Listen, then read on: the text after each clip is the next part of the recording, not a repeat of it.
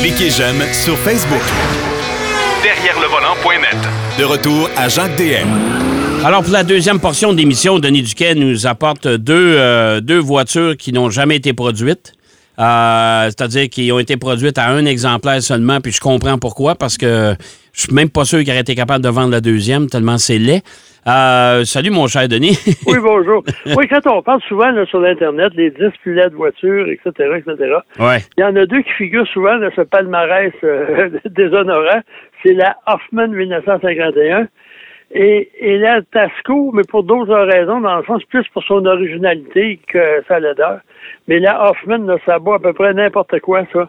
Euh, ça ressemble un peu à un slip coquille géant avec des fenêtres. Ben, une, une bébête à patate. Ça ressemble à une, une- une là, coccinelle. Ouais. Ouais. Ça, ça a été concocté par Michael Hoffman, un super- surintendant d'atelier euh, basé à Munich. Pourtant, à Munich, on est capable de faire des belles autos. Ouais, mais il n'était pas ingénieur certain, lui. Ah non, lui, c'est un, un- foreman là, dans un, Ouais, ouais. ouais. expressions, mais c'est un surintendant d'atelier.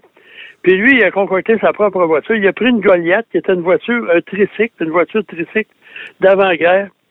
Et il a enlevé la carrosserie, qui était quand même assez carrée, mais quand même, ça avait de- du style. Et lui, il a, co- il a appliqué sa propre carrosserie, façonnée à la main, avec euh, carrosserie en aluminium. Là. Euh, À l'époque, il y a beaucoup de voitures, puis les Jaguars étaient faites de même, les Porsche aussi, là, Ouais. avec des- on, on façonnait ça avec des coussins puis des, des marteaux en bois. Bref, euh, c'est à peu près la voiture la plus laide jamais fabriquée, mais le pire, ce Frankenstein de l'automobile, c'est qu'il a pris la Goliath, mais il a inversé la position de la carrosserie. Donc, les roues arrière sont devenues les deux roues avant. La roue directionnelle avant est devenue la roue directionnelle arrière. Et il a apposé le moteur là-dessus. Un monocylindre de 247 cm3, produisant la superlative puissance de 6 chevaux. Ben, voyons donc. permettait de- de- Hey, à 6 d'obtenir- à six chevaux, euh, Denis, ça monte pas les côtes, ça. Non, mais il pouvait aller à- sur le plan à 45 km h Mais Oh le problème, c'est que vu que les roues avant étaient plus larges que l'empattement, Ouais. et la, la roue directionnelle arrière, ça fait un empattement très court, fait que la voiture louvoyait constamment. Puis le moteur bougeait avec la, la roue. Ah non, ben. Faut le faire, ben- Il faut dire que ça- ça n'a pas de bon sens, mais au niveau euh, euh, mécanique, c'est un, un tour de force, là, même si c'est pas dans le bon sens. Y a tout, tout était fait à l'envers là-dedans. Le, le- la, la buse pour euh, mettre de l'essence était sur le toit, puis là, il y avait un tuyau qui descendait à travers la carrosserie. Et le moteur était directement derrière le, le siège du conducteur. Et à ce moment-là, Ah, euh, le, le démarreur était à la hauteur de la hanche droite pour démarrer l'auto. C'était OK. des portes suicides. Ben, embarquer, apparemment, c'était assez compliqué aussi. Il n'y avait pas beaucoup d'espace. Le moteur occupait, ben, c'était un moteur monocylindre qui vibrait, qui était bruyant. Et en plus, c'était un moteur deux temps, donc il fallait mettre de l'huile dans l'essence. Ah, mon Dieu. Euh, bref, c'est vraiment un échec sur à peu près tout. Là. Euh, Il y a un paquet de... Mais il l'a pas produite, la voiture, là. non, non, je pense que les gens, son entourage ont dé- où il est mort euh, au travail. Là. OK. Euh, mais mais la, plus, la- la- la- refroidi à l'air. OK. Puis la voiture existe toujours. Oui, elle reste dans un musée aux États-Unis. Elle a été restaurée au cours des 20 dernières années, probablement en meilleur état, état que lorsqu'elle était neuve. Parmi les autres caractéristiques bizarres, les, le, le pare-brise est en deux, deux morceaux Ouais. et il est asymétrique. Il y en a un qui, le côté gauche, je pense, est plus grand que le côté droit. Puis à l'arrière, c'est deux fenêtres de Ben, Volkswagen coccinelles. Puis en plus de ça, il y a beaucoup d'éléments de Volkswagen là-dedans empruntés, là, les commandes, le volant, etc. Et euh, sur YouTube, il y, a, il y a un essai de ça de- aux États-Unis, là, assez Ouais. récent. Ouais. Et le gars. Puis en plus, le levier de vitesse, j'allais oublier le meilleur. C'est un trois vitesses, une Ouais. boîte à trois rapports. C'est linéaire. Au lieu d'être en H, Ouais. c'est linéaire, puis entre chaque position, c'est le, le neutre. Il y a un neutre entre chaque. Mettons, la première rapport au deuxième, on passe par le neutre. Troisième, puis la marche arrière, c'est pareil. J'ai mon Euh, voyage. Ah non, c'est oublie, là, il, a, il, a, il a jeté par la fenêtre tout ce qu'il fallait faire dans une auto. En plus de ça, on voyait rien là-dedans. C'était une espèce de, de cercueil et quelques petites fenêtres. Puis il a mis des rétroviseurs extérieurs, mais vu que le pilier A est tellement large que ça obstrue la vue, donc on voit rien. Bon. Euh, Et là, tu nous disais que, que sur YouTube, il y a quelqu'un qui a fait l'essai de la voiture? Oui, oui. Il y a, il y a un site que j'ai oublié, mais allez voir sur YouTube, là, Hoffman, Oui. euh, Road Test, quelque chose de même, puis euh, c'est en anglais, mais ça vaut la peine de voir ça. Là. Parce que de profil, là, la roue arrière est très près des roues avant, puis là, il y a un porte-à-faux arrière assez long. Ouais. Euh, bref, euh, c'est raté sur toute la ligne, mais ça demeure probablement la voiture la plus inutile, la plus laide et la moins performante de l'histoire. Hey, ça n'a pas de bon sens. Mais il s'est- il- j'espère que c'est amusé à la bâtir. J'espère pour lui, mais il a dû travailler fort parce que concocter au niveau mécanique, là, prendre le moteur, puis le mettre sur la roue, puis agencer ça pour que ça tourne, puis que le moteur suive, puis Ça n'a pas de sens. ça devait de capoter facilement. Toutes les trois roues, de toute façon, sont, ils capotent très facilement. Oh, ouais, C'est le ça. fameux Robin là, dans Mr. Bean, là, la petite voiture trois roues, là, Ouais. qui est toujours en train Il des malheurs, c'est la même affaire. Ben, c'est ça. Euh. Bref, ça, c'est une voiture LED. Là, le Tasco, c'est une voiture quand même relativement élégante, mais qui est d'une originalité là, pour son époque. C'est un auto destiné en 1948. Puis, euh, il y a une compagnie qui, euh, a- après la, la Deuxième Guerre mondiale, les, les, les GI qui sont revenus aux États-Unis avaient connu des voitures britanniques de sport, là, les MG, les Triumph, il y en avait beaucoup. Puis là, ben, il n'y avait rien de ça aux États-Unis, c'était tous des gros bateaux. Puis la voiture de sport aux États-Unis, c'est des grosses berlines avec un moteur euh, V8 monstrueux. Ça fait que euh, il y a des investisseurs qui ont fondé la compagnie The American Sports Car Company. Et ils ont demandé à Gordon Buring, qui est un designer puis un ingénieur, qui a travaillé euh, pour euh, Auburn, Cord et Duesenberg, c'est toujours dans, dans le même coin, là, en Indiana. Et il a dessiné et concocté le Auburn Speedster, le légendaire Cord, ainsi que plusieurs variantes du Duesenberg Model G. Quand même, la feuille de route est assez Ben oui, impressionnante. ben oui, je comprends. Et là, ils l'ont, ils l'ont mandaté de créer une voiture de sport. Donc, il a respecté les normes. Le capot allongé, euh, arrière euh, assez court. Mais là, comme on dit au Québec, et c'est a- les roues sont à l'extérieur, un peu comme un crawler, dans le fond, là, les roues sont à l'extérieur de la carrosserie. Oui, mais les quatre. Les quatre Ouais, roues, mais là, ça- sont. Ouais. mais sont, sont carénés. Euh, donc, ça donne le, le- le- ça, ressemble à un avion, pas d'aile, dans le fond. là. Ben oui, c'est ça. Puis à l'avant, la, la, la calandre, c'est une, c'est une calandre verticale, euh, chromée. Puis de chaque côté, il y a deux immenses prises d'air pour que l'air puisse euh, aller refroidir le moteur. Et l'arrière se termine en pointe. Il faut dire que la, la, la beauté de, de Auburn, c'est c'est un peu ça. Et là, il y a une coquille en plastique transparent, puis on peut voir certains éléments mécaniques. puis dans l'habitacle, euh, il y a un tableau de bord, il y a un tableau de bord qui ressemble étrangement à celui d'un avion. Euh, il y a des cadrans partout, puis dans le centre, il y a une espèce de, de, de centre de commande là, en relief avec un immense levier rouge. Je sais pas si c'est pourquoi ça, mais en tout cas, ça ressemble à un avion. Euh, c'est une boîte manuelle à trois rapports, puis c'est relié à un moteur euh, à tête plate, là, un Ford Flathead, puisque la base de la voiture, c'est un Mercury bien ordinaire. Donc, le, le, l'allure était. Donc, les babines ne suivaient pas les bottines, ou les bottines ne suivaient pas les babines. là.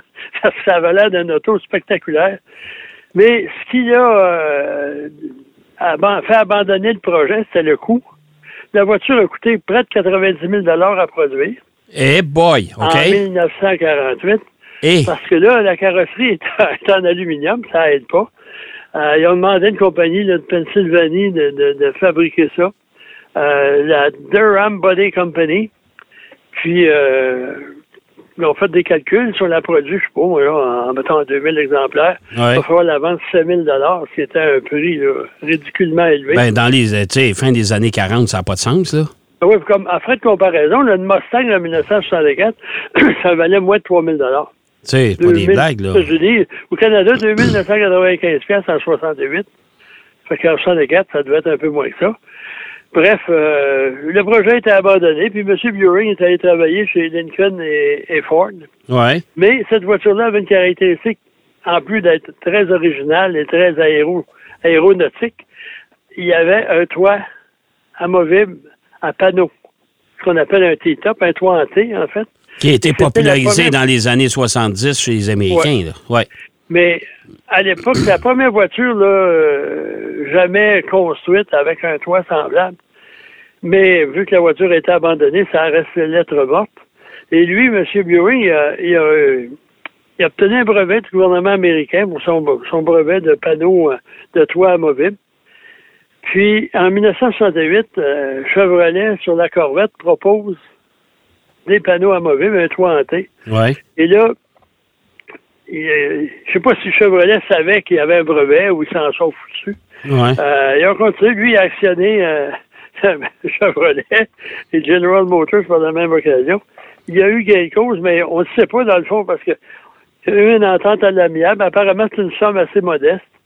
Euh, peut-être qu'on a dit, ben OK, on va te donner, mettons, 50 000 puis euh, euh, 5 par voiture vendue ou un truc de même. Peu importe.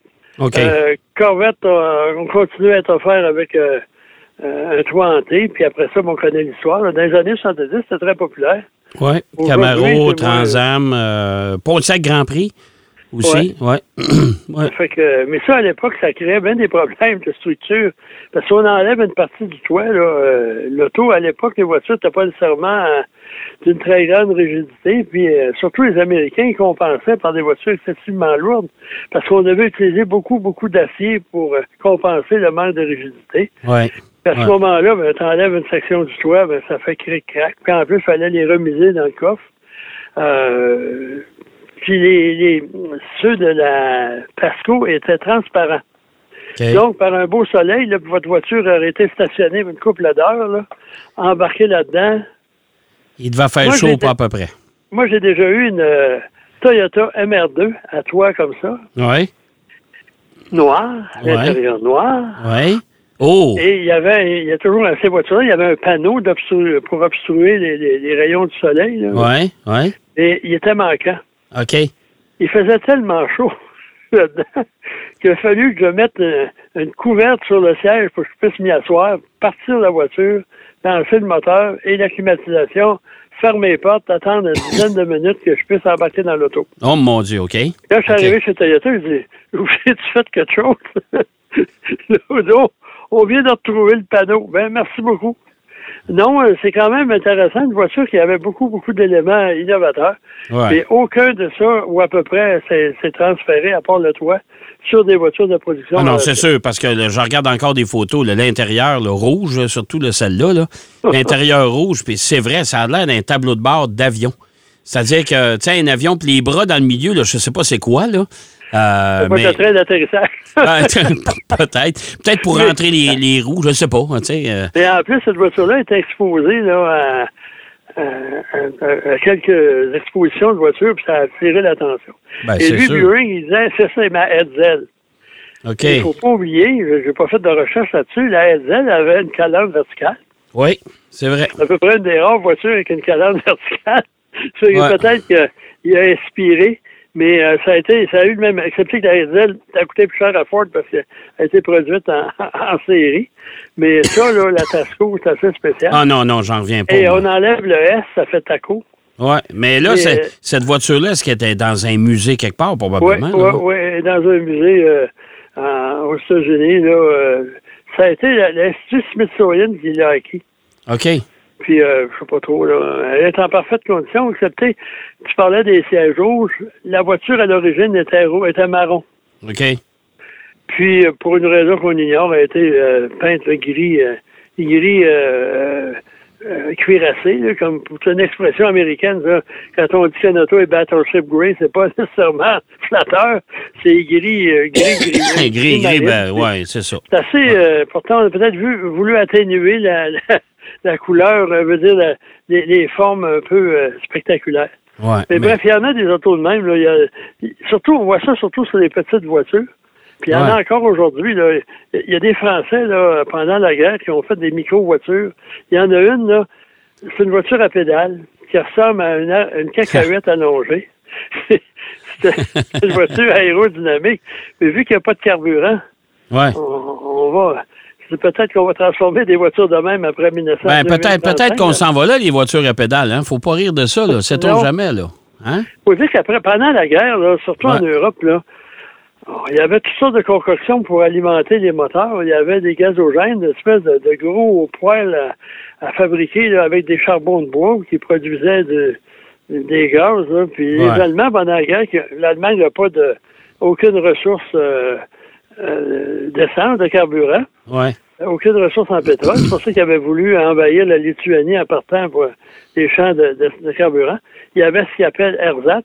Ersatz, ça veut dire substitution en allemand. Mhm. Euh, on faisait de l'essence avec des- du charbon. OK. Ça devait être excellent pour l'environnement. Oui, ça devait, ça devait pas. Il devait pas avoir d'émission avec ça, hein? Non, non, non. Non, ben non, ben non, ben non. Mais n'empêche que ça. Mais il faut pas oublier que pendant la Deuxième Guerre mondiale, les Allemands avaient un troupeau de 1 million de chevaux. Ouais.